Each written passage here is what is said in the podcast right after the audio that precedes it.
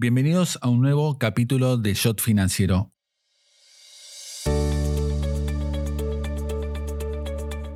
Hoy vamos a hablar con Raúl Ponte, el padre de los mercados emergentes. Comenzó su carrera en JP Morgan Buenos Aires en 1981, estuvo hasta 1987, año en el que fue transferido a New York y estuvo desde 1987 hasta 1995 en los Estados Unidos ya con el desarrollo de los mercados emergentes. De hecho, lideró la primer mesa de operaciones de Emerging Markets en unos años en los cuales la Argentina era precisamente una locomotora de los Emerging Markets. Después pasó por Chase Manhattan, el Dresner, Barclays Capital, Newverse y también en Ant Bank. Raúl Ponte nos puede contar todo lo que pasó en materia financiera en esos años y sobre todo con las diferentes crisis de las cuales atravesó siendo un hombre clave en los mercados internacionales. Estás escuchando Yo Financiero con Guillermo Willy Laborda. Propósito, actitud, resultados. Liderazgo modo Geneia.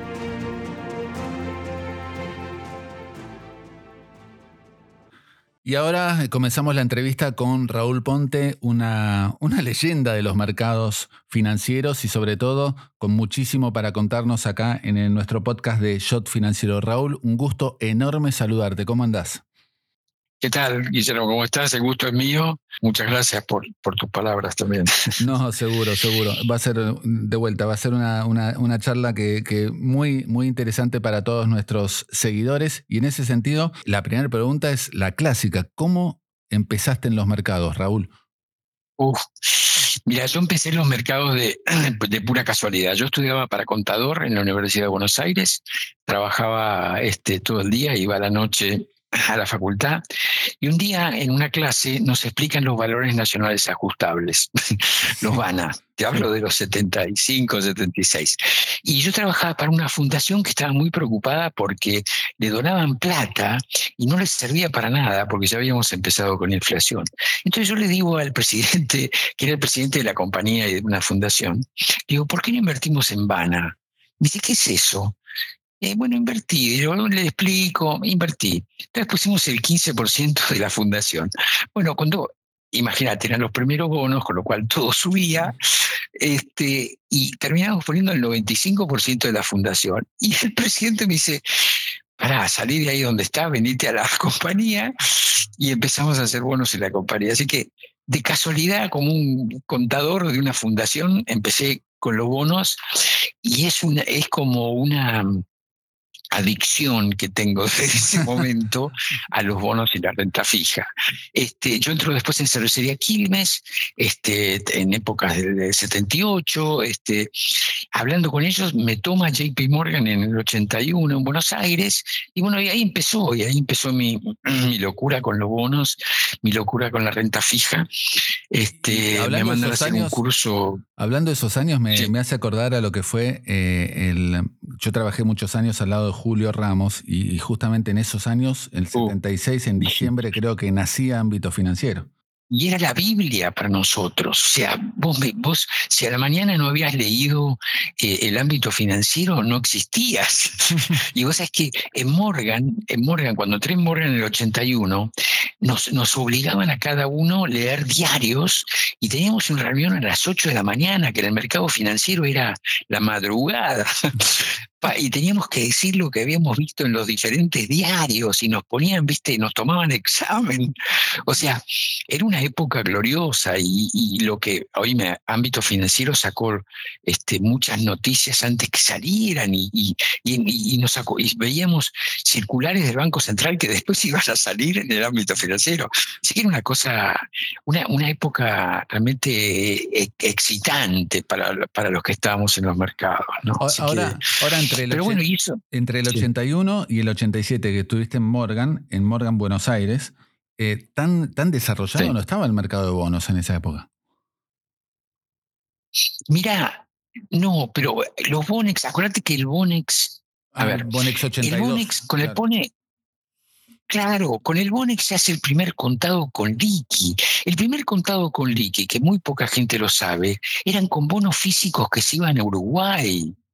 O sea, agarrabas un bono, lo pasabas por, por la aduana, te la anotaban el número de bono, entraba a Uruguay y los vendías en Uruguay contra dólares. Ese fue el primer contado con liqui. Te estoy hablando del año los 81, 82, 83 ese era el contado con liqui.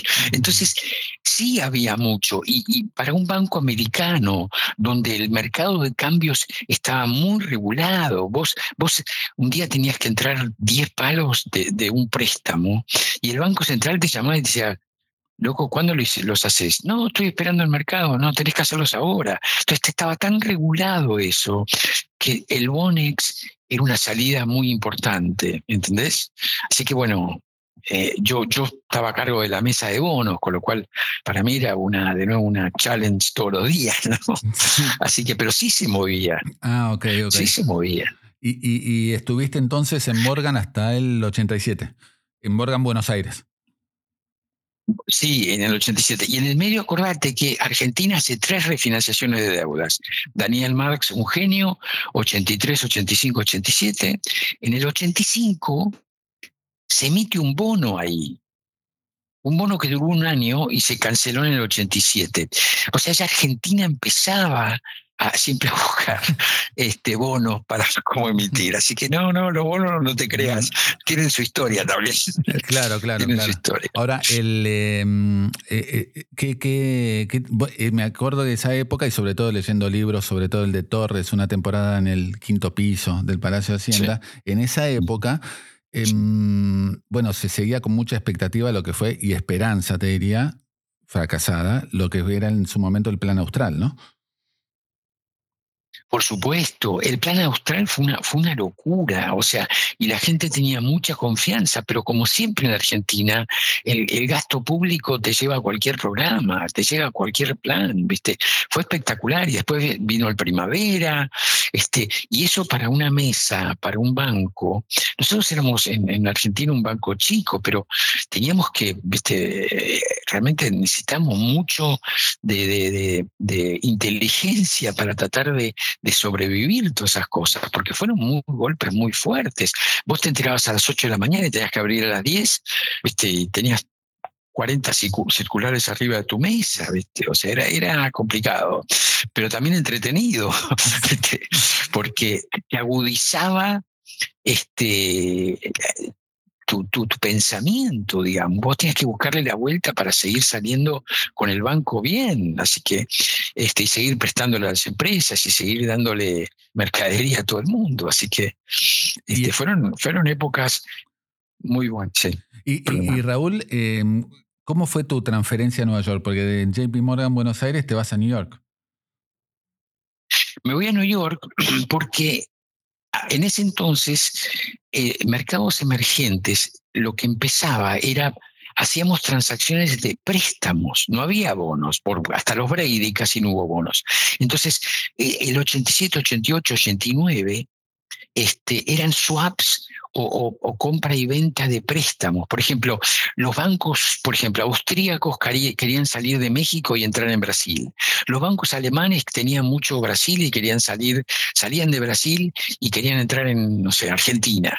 Entonces, en, la comunicación entre todos estos bancos, vos vendías préstamos argentinos y comprabas brasileros o al revés. Era un mercado donde primero no había una noción de precio, entonces los precios eran bastante flexibles, digamos, y la otra es que había poco conocimiento.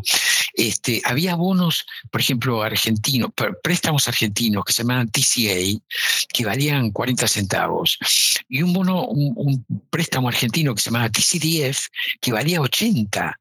Entonces imagínate si alguno cometía un error entre uno y otro, perdías o ganabas 40 centavos.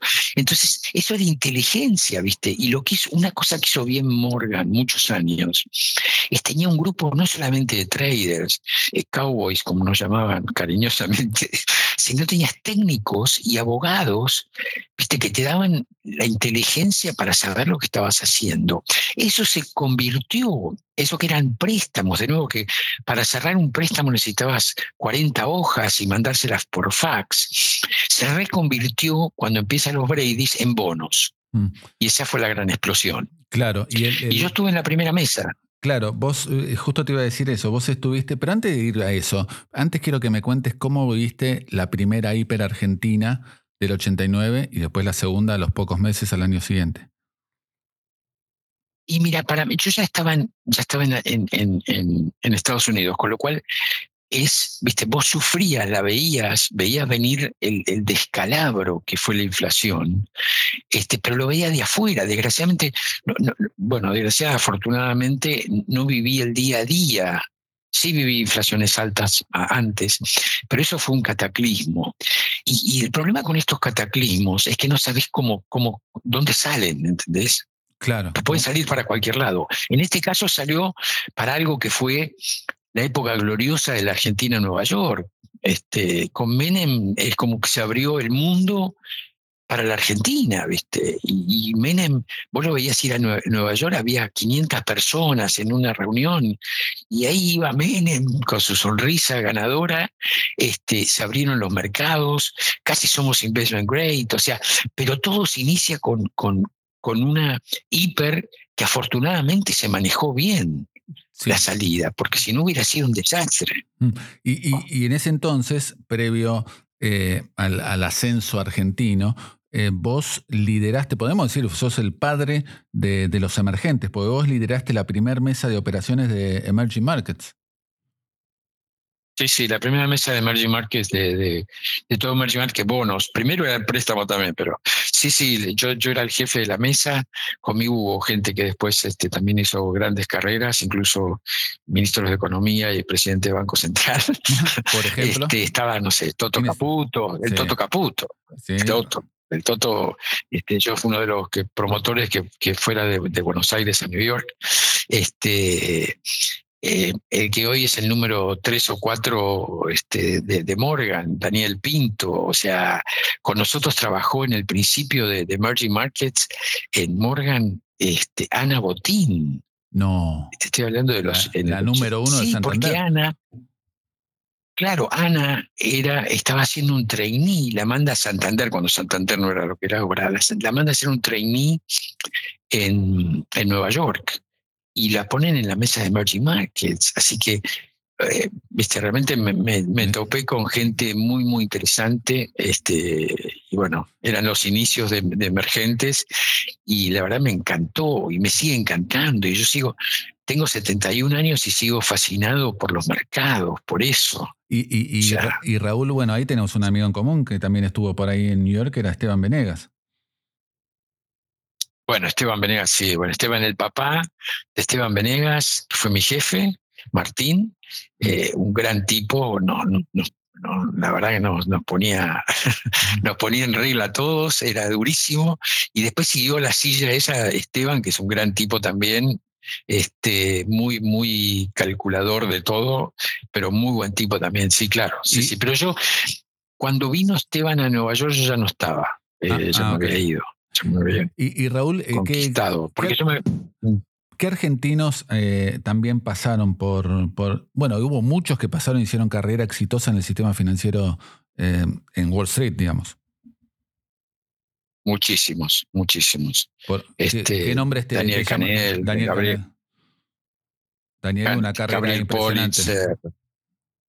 Sí, también, todos, todos, mucha gente, este, no sé, a ver, de esos de la gente de Morgan hubo muy buena gente. El mismo, el número dos de Morgan, de, de, Daniel Pinto, bueno, pues ya te lo comenté, Martín Marrón, hubo gente muy buena. Eh, Morgan armaba equipos muy buenos y parte, obviamente, del éxito que tuve es porque formaba parte de un equipo, ¿viste? Esto no es.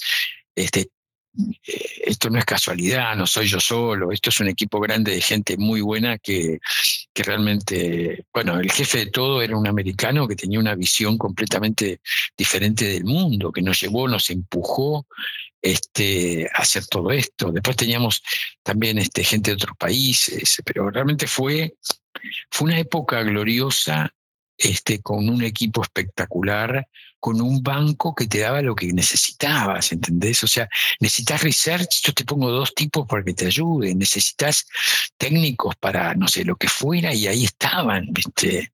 Este, acuérdate que Morgan hace el primer pre-Brady con México. O sea, antes que saliera el Brady, arman ellos lo que se llamaba un bono azteca. Ajá. Este, nosotros hemos hecho cosas este, que después se arma el Brady, eh, pero hemos hecho un bono, el primer bono dual que se hace, que se lo hicimos a México en el 95. México sale de su crisis del 94 con un bono que armamos dual, era un bono solamente un año, con el equipo nuestro, este, y, lo, lo, imaginado desde lo que eh, hizo Lorenzo Sigó con los seguros de cambio. Entonces, eso, eso, esas cosas salen de un equipo, ¿viste? De un equipo de gente que piensa y todos tiran para el mismo lado. Y yo, afortunadamente, fui parte de ese equipo. Mm. Y, justo hablaste del 94 y 95, de, de lo que fue eh, una de las primeras grandes crisis de, de los 90, que fue la de, del tequila. ¿Cómo, cómo, ¿Cómo la viviste? Argentina también la sufrió y la sobrellevó, de hecho. Mira, en el 94 fue un año nefasto. Primero, el 4 de febrero del 94, la Fed empieza a subir las tasas violentamente. Y nosotros, que veníamos de un mercado que no sabíamos lo que era la palabra globalización, sentimos porque se contagiaba nuestro mercado. Dijimos, ¿cómo puede ser que se contagie nuestro mercado? Nos, nos, desasnábamos de un montón de cosas del mundo global. Entonces, se nos caían los, papeles como, como pianos por la ventana y era por la suba de tasas. Entonces entendimos y empezamos a hechearnos. Después en marzo lo matan a Colosio, Colosio era el, que iba a ser candidato del PRI. ¿Y qué pasó? Entonces desapareció casi el gobierno. Entonces, durante todo ese 94, los economistas de Morgan decían, macho, algo va a pasar acá, va a haber una devaluación en México, cuidado. Y, nosotros con, con, el mercado no, no vimos este, que podía ser tan grande el problema Afortunadamente teníamos gente muy buena en México, este, pero después viene la evaluación. Eso fue terrible porque desaparecieron todos. O sea, no había. Me llamaban a las. Me llamaban doce y media, una de la mañana de fondos, ¿sí? Y me decían, Raúl, mira, tuve muchos retiros, dame un bid por 60 millones de bonos argentinos. Mm. Eh, pues te, y entonces yo, le, yo decía, bueno, si se cerró a 50, le pago 42. Le pagaba 42 y a la mañana siguiente estaban en 30. Wow. Era una locura. Por suerte pudimos salir, este, y bueno, despacito, hasta que, como te dije, en, en, era Thanksgiving, era noviembre del 95, Recién ahí México hace su primera emisión con este bono dual y el mercado empieza a arreglarse. Mm. Pero fueron épocas muy duras donde no, no podías, era muy difícil tradear, no tenías liquidez, este, tenías todavía posiciones mal tomadas desgraciadamente para darle liquidez a tus clientes, así que fue duro, fue muy duro. Bueno, yo fue muy duro para los mercados yo recuerdo, Raúl, eh, pues yo, yo, ya estaba en ámbito financiero eh, desde el 92 y recuerdo que en diciembre del 94, mm, casi te diría del día después de Navidad, me llama Roberto García, que era uno de los directores del diario, y me dice, te vas para México. Y era por el tema de la revolución zapatista, y tenía que ir a cubrir todo lo que uh, era el tema de la revolución zapatista, que también terminó impactando en mercados. Y recuerdo que vos también eh, seguramente te acordarás que de ahí enseguida, como Argentina entró en crisis, en el de, de, Chiapas, en San Cristóbal de las Casas, me fui de vuelta al Distrito Federal y de ahí a New York, porque hablaba Caballo para tratar de calmar a los inversores sobre la convertibilidad. Seguramente te acordás esas, esas charlas de Caballo con inversores en New York. Que me acuerdo que fue en el Saint Regis, sí, sí, más de... Sí, sí, sí, sí. Bueno, eh, fue, una época muy difícil. Caballo, o sea, mantenía su convertibilidad, empezó a ganar credibilidad de nuevo Argentina, este, pero bueno, después de nuevo, el gasto público lo mató, ¿no? Este, Menem, Menem quería la re, re, re, re, reelección, este, este, se, había, se había muerto el hijo de Menem, o sea, la cosa se empezó a, pudrir. se empezó a pudrir. pero, pero, eh, también en emergentes, porque me acuerdo, a fines de los 90 tenías la crisis del sudeste asiático, Rusia y después Brasil, que terminó casi te iría dando un empujón más a la Argentina para la salida de la convertibilidad, ¿no? Sí, eh, la verdad que em, yo creo que la gran oportunidad que se perdió, en mi opinión, o sea, humildemente, como trader, en el, 90, en el 94, cuando viene el tequila, tendría que haber ajustado algunos piolines este caballo. Claro. Eh, porque se venía, ¿viste? Y entonces, claro, ahí se tomó mucha deuda, este, ahí se, se siguió gastando a, lo gonzo, este, sí, había una crisis en todos los países, este, pero en general eh, sorprende después que, que, Lula, que parecía que era un cuco, no pasó nada, México empezó a salir y los países empezaron a retornar a la normalidad, ¿viste? O sea, tenías este, enseguidita eh, no sé, en el 96 eh, Ecuador hace su primer bono, ¿viste? O sea, lo que te quiero decir es, vos veías un mercado que tenía ya tenía profundidad, porque entonces no sabíamos hasta entonces, después de las crisis, qué nos quedaba, ¿viste? Pues, ¿Cuánta gente hay en Emerging Markets? ¿Cuánta gente interviene? Aunque veías muchos fondos y todo, la plata seguía, este, Willy, y vos veías a la gente entrando de nuevo. Eh, y más preocupados yo siempre me acuerdo cuando lo matan a Colosio, tenemos una reunión con, un fondo muy grande en ese momento que sigue siendo, que era Fidelity, y nos preguntan, ¿esto es droga o política? Y yo me acuerdo que le contesté de una, porque era lo que pensaba, esto es política. Ah, entonces sigamos invirtiendo. Entonces, tenías en el fondo eh, gente que, creía todavía mucho en emerging markets, a pesar de las crisis.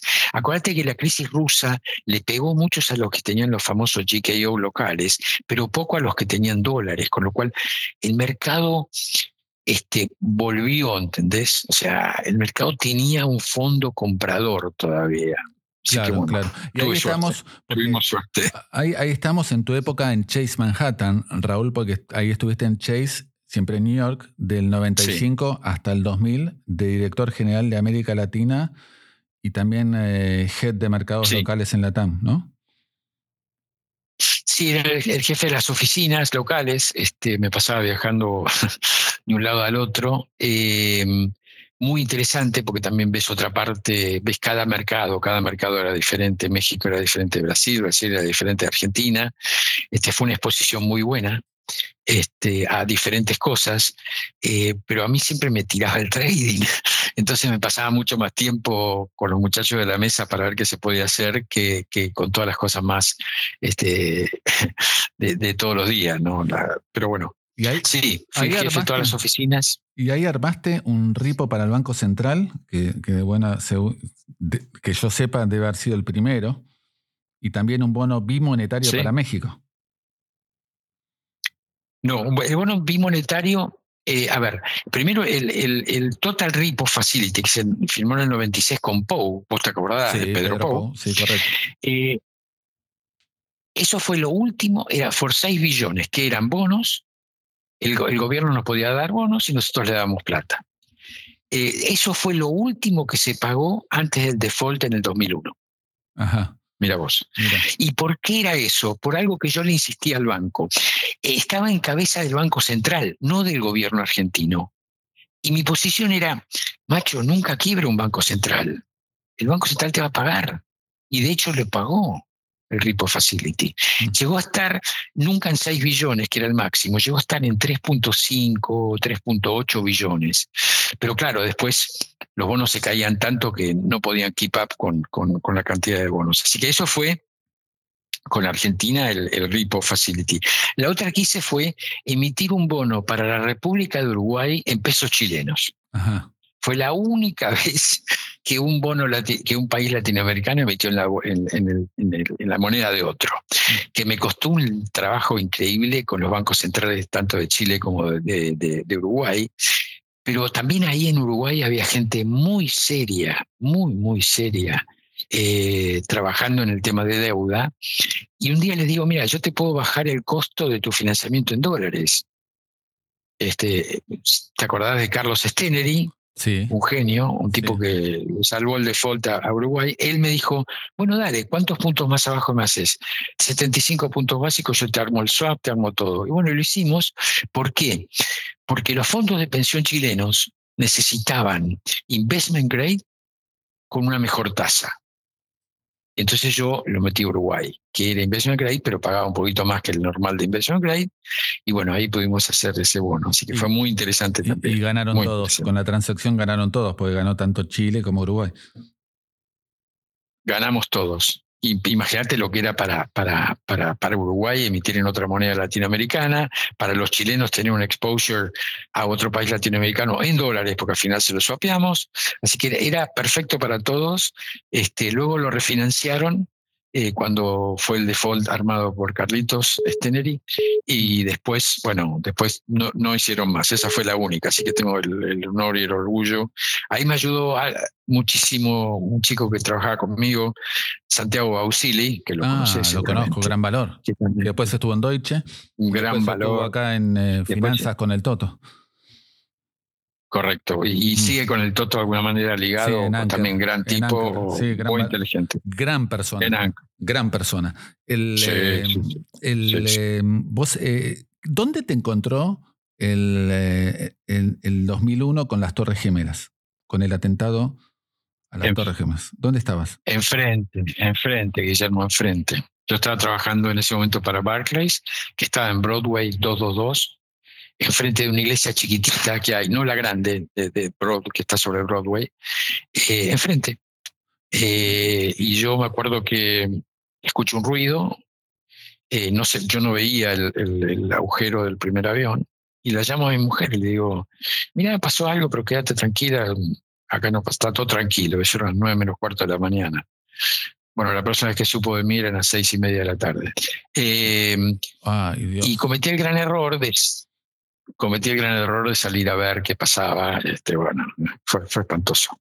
Pero bueno, este, de nuevo, este, me costó recuperarme, creo que pasé un año y medio sin subir un avión. Creo que a todos nos eh, fue muy incluso difícil. escuchando eh, tu relato hasta nos da escalofríos a todos lo que fue ese momento. Sí, fue terrible, fue terrible. Estar ahí, viste, no podías comunicarte con tu mujer eh, eh, porque tardaste hasta las desde la no, no. el hecho ocho y media aproximadamente hasta las seis y media de la tarde no podías ni, comunicarte con ella. No, y fue el primero que se comunicó fue voy a entonces yo voy a Midtown, yo estaba en Downtown obviamente, voy a Midtown, este unos amigos le digo, mira, cuando tengas comunicación, por favor, díganle a mi mujer que estoy bien. Este que estoy buscando la forma de volver. Este, y a las 7, creo, ahí entonces se entera mi mujer, a las 7 este, tomo el primer, el primer tren que salió eh, de, de, la estación a New Jersey, yo vivía en ese momento en New Jersey, y todavía me acuerdo que cuando sale el, tren del túnel y se, se, veían las torres antes, había dos columnas de humo terribles, terribles. Este, y eso fue muy gracioso. Tengo una cosa graciosa, fue alguien del gobierno argentino, que no voy a nombrar, llama a mi casa. Entonces atiende mi mujer, dice, eh, perdón, ¿Raúl se murió o está vivo? No, te voy a contestar lo que le dijo a mi mujer. No es para menos, no es para menos.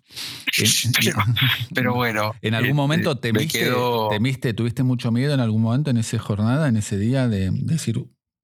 Sí, Sí, porque ibas caminando, me acuerdo que íbamos caminando por Broadway hacia el norte, mm. yo iba con un mexicano y, un norteamericano. Y entonces escuchaban aviones, pero eran aviones F-16, no eran aviones. Pero vos temblabas porque decía... Estamos y aparte corría el rumor de que Claro, corría el rumor de que había otros aviones más, viste lo del Pentágono, lo de Pensilvania. Entonces, sí, yo tenía miedo. Y me acuerdo que el gringo, el gringo, el americano que venía con nosotros, veía un templo, una iglesia o algo y se metía a rezar. Y decía, esto es un templo, yo necesito rezar, me decía el tipo. Era, era muy feo, era, era una situación de, no sabía dónde estaba parado, Willy. Entonces, sí, escalofriante, sin duda. Eh, ¿Algún amigo conocido que haya perdido la vida, que estaba en las Torres Gemelas? Sí, un español que trabajó con nosotros, este, Chase, eh, que estaba hablando por teléfono con un broker. Sí, estaba hablando por teléfono con un broker, le dice, che, me parece que viene un avión. Y no se escuchó más nada. Eh, después dos personas que yo vivía en Summit, New Jersey, dos personas que cuando yo llego a buscar mi auto a la noche, este, estaban todavía los autos ahí. Este, y bueno, no sobrevivieron, así que. Qué horror. No, fue, un día que, a todos nos sigue choqueando, pese a que pasaron ya este, 22 años. 22 años. Pero, sí, eh, señor. ¿cómo, cómo, cómo eh, viste el, el, el, eh, Porque, digamos, hasta el hasta el 2001, si querés, Argentina estaba todavía en las grandes ligas emergentes. ¿Cómo, cómo viste desde afuera este, este, este descenso y esta decadencia de la Argentina?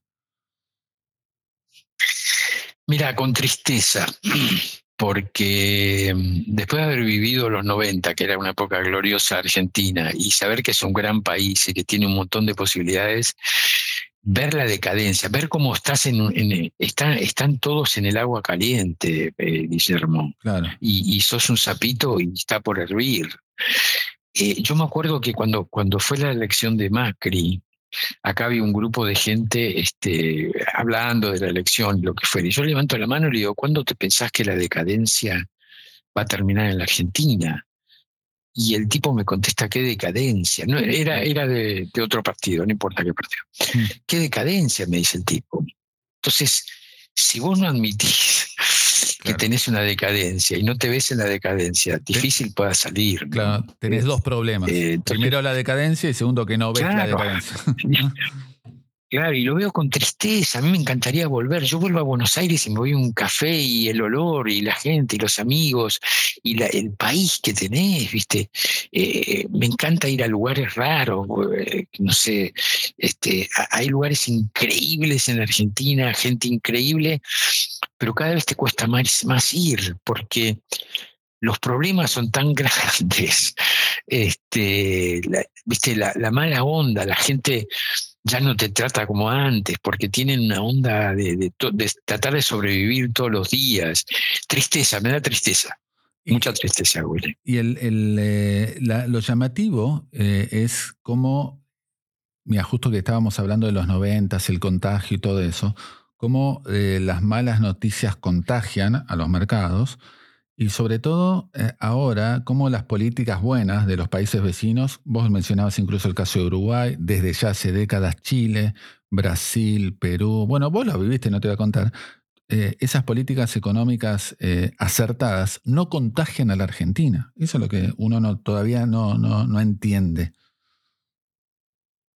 ¿Sabes qué? No se contagia a nadie, o sea, no se contagia a la clase dirigente, no se, no se contagia a la clase política, no se, la, la gente no se contagia, la gente parecería que no quiere vivir bien, que quiere arriesgarse a vivir bien. Eh, eh, yo soy como vos, recontra bostero, y, y, yo lo veo, digo, bueno, ¿no será no importa quién sea el presidente, si es Alberto J. Armando o Riquelme, vos seguís siendo de Boca. No importa si el técnico es quien sea, vos seguís siendo de Boca. No importa si el 12 es bueno o malo, seguís siendo de Boca. Y no será eso, que la gente quiere seguir siendo peronista. Mm, quiere seguir creyendo en cosas que no existen. Sí, la, verdad que todavía no le encontré un racional atrás de lo que está pasando hoy en Argentina. No le encontré todavía un racional digamos, porque mira, incluso cuando uno lo compara con la, caída del muro, que puede decir, bueno, los de Alemania Oriental querían empezar a vivir mejor como los que estaban viviendo en Alemania Occidental. Pero acá nada, acá no hay muro ni siquiera, y lo ves. E incluso vienen los hinchas de los equipos rivales y te rompen los billetes en la cara y ni siquiera parece que con eso reaccionamos, ¿no? Eso es lo que me llama la atención a mí, pero no sé cómo lo veías vos. Pero puede ser ese fanatismo que quizás vos decís. Yo creo que ese fanatismo, creo que es el miedo, el, terror a cambiar. O sea, si vos vivís en un lugar malo, con dos chapas arriba, y, te dicen, mira, el que viene, viene Milei o viene Macri o viene lo que fuera, y te va a sacar una de las chapas, y mucha gente se lo cree. Mm. Entonces, e, es como un sistema perverso que se armó, en donde metes un montón de gente que no quiere salir. Es la única explicación. Pero tampoco quiere leer la clase dirigente que se siente cómoda haciendo negocio de cierta forma. Tampoco la clase política, hay algunos, pero muchos no quieren. Vos lo escuchás hoy a Morales, no quiere salir de donde está. Este, ¿Entendés? O sea, tenés como un montón de gente que quiere mantener el status quo porque estás confortable en ese status quo y un montón de gente que lo sigue por miedo al cambio. El miedo al cambio es duro. Ahora viene un parto. ¿no? Lo que viene ahora es un parto. Puede ser un parto con cesárea, ¿sí? O sea, el tipo que venga y ajuste los mercados, o un parto largo, doloroso, en donde necesitas muy buenos médicos para que la criatura no se muera. Es muy complicado lo que viene ahora. Y la gente parecería que se siente cómoda con lo que tiene. Ah, eh, eh, otro tema es feo decirlo. Sí, otro tema que llama la atención y es que encima tenés gente idónea como para sacar a la Argentina de la crisis. Hay gente muy idónea. Más allá del deterioro del capital humano, la educación en Argentina, en mi humilde opinión, sigue habiendo gente muy idónea como para eh, sacar a la Argentina de la crisis. Pero claro, era como, es como decía Menotti, ¿no? Eh, la heladera tiene que estar en la cocina y el inodoro en el baño, ¿no? Al revés, ¿no? Entonces parece que estamos poniendo las cosas fuera de lugar, ¿no? Más que haber armado un equipo para mí espectacular, con buenísima gente en un montón de lados, con gente que sabía de cada cosa, ¿sí? Hoy tenés militantes por todos lados. Y sin embargo no pudo, mm. porque incluso dentro mismo de, sus políticos no querían muchas cosas. Mm. Entonces, tenés que armar un equipo, tenés que tener buenos médicos para el parto, este, tenés gente muy capaz en la Argentina. El problema es la decisión política, el apoyo de la, gente y de los empresarios. Claro. De la sociedad y de los empresarios. Y eso nunca se dio. Mm. Nunca.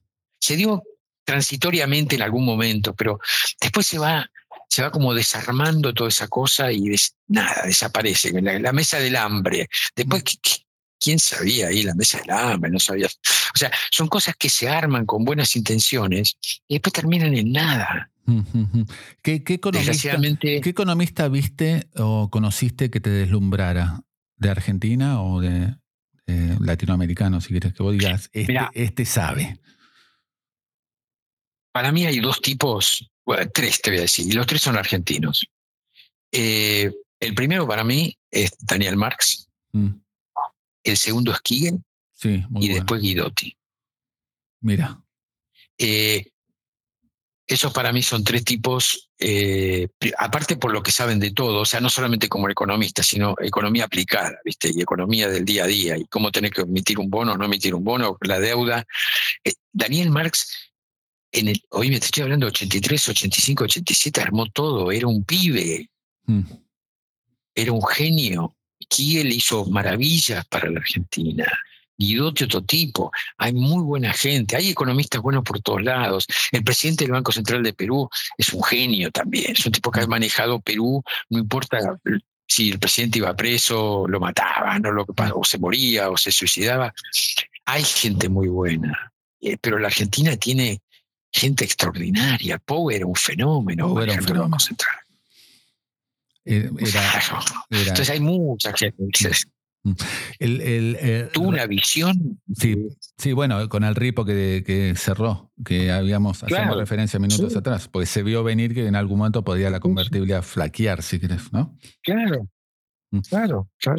Eh, Raúl, eh, me matan si no te pregunto cómo ves el mercado, nuestros seguidores. ¿Cómo ves el mercado global y tu, tu, tu proyección? ¿Cómo lo estás viendo? El mercado global Acá los americanos se pensaron que la inflación era, lo dijo el Fed, era transitoria, ahora saben que no es transitoria, vas a tener tasas altas por bastante tiempo. Eh, el mercado ya enseguida empieza a decir, no, las van a bajar, las van a bajar. No, macho, vamos a tener tasas reales este, por todo el 24 y una parte del 25. Ahí hay que mirar cuando el Fed empieza a parar de vender bonos, el famoso QT, mm. que nos va a dar la primera indicación de cuándo realmente se van a bajar las tasas. O sea, primero van a dejar de vender bonos porque están, están jodiendo toda la curva. Y segundo, van a empezar a bajar la tasa, con lo cual Estados Unidos tiene tasas altas por un buen tiempo. ¿Se están acostumbrando? Sí, se están acostumbrando. La bolsa no, no le pondría muchos porotos ahora. Eh, yo por ahora estoy en el corto plazo, no, no me animo a tener más duración. Eso para Estados Unidos. O sea, ¿cómo? Corto, con, con bonos de calidad nada más, protegiéndome porque no se va a escapar la tortuga. Y en Argentina eh, yo no veo muy buenas perspectivas. Cualquiera que venga tiene que hacer un ajuste. Hay muchos precios relativos que hay que corregir, hay muchas cosas que corregir. Eh, si gana mi ley, me, me, complica porque, a ver, la primera provincia argentina que necesita mucha ayuda del gobierno eh, va a necesitar mucha plata. Mi ley no se la va a dar. Claro. Con lo cual este, podemos tener este, movimientos complicados de gente yendo a la capital para pedirle plata a mi ley. Claro, política. Si gana masa, claro, política caliente. Si gana masa, la política recaliente, porque obviamente le va a convenir a, Kisilov decir que la culpa la tiene mi ley, ¿no? Em, o sea, no sé si va a poder pagar los sueldos de enero. Mm. Em, si gana masa, veo eh, que quiere buscar ahora un ministro de Economía que no sea del palo para echarle la culpa, porque el primer ministro la va, a ser como Menem, el primer ministro de Menem fue un desastre, o sea, Menem para, para llegar a, la convertibilidad fue un desastre, y yo creo que Massa va a transitar eh, un 2024 muy complicado, un 2025 muy complicado, hasta que ponga un economista del palo que haya pensado un plan en serio, con lo cual no, no me gusta mucho lo que viene en Argentina del, verano caliente y el 2024. Un clásico. Raúl, no, sé si, eh, contesté. No, perfecto. Pero bueno. Te quería agradecer enormemente porque no te das cuenta el honor que ha sido para nosotros tenerte en este podcast y realmente un lujo. Así que te mandamos un gran, gran abrazo. Bueno, gracias, gracias por la oportunidad. Te mando un gran abrazo. Te felicito por tu hijo porque sé que está haciendo un buen laburo. gracias, un gran, gran abrazo. Hasta aquí entonces la conversación con Raúl Ponte, una leyenda de los mercados emergentes. Nos reencontramos en un nuevo capítulo de Shot Financiero. Shot Financiero. Conducción, Guillermo Willy Laborda. Producción, Big Tecnia.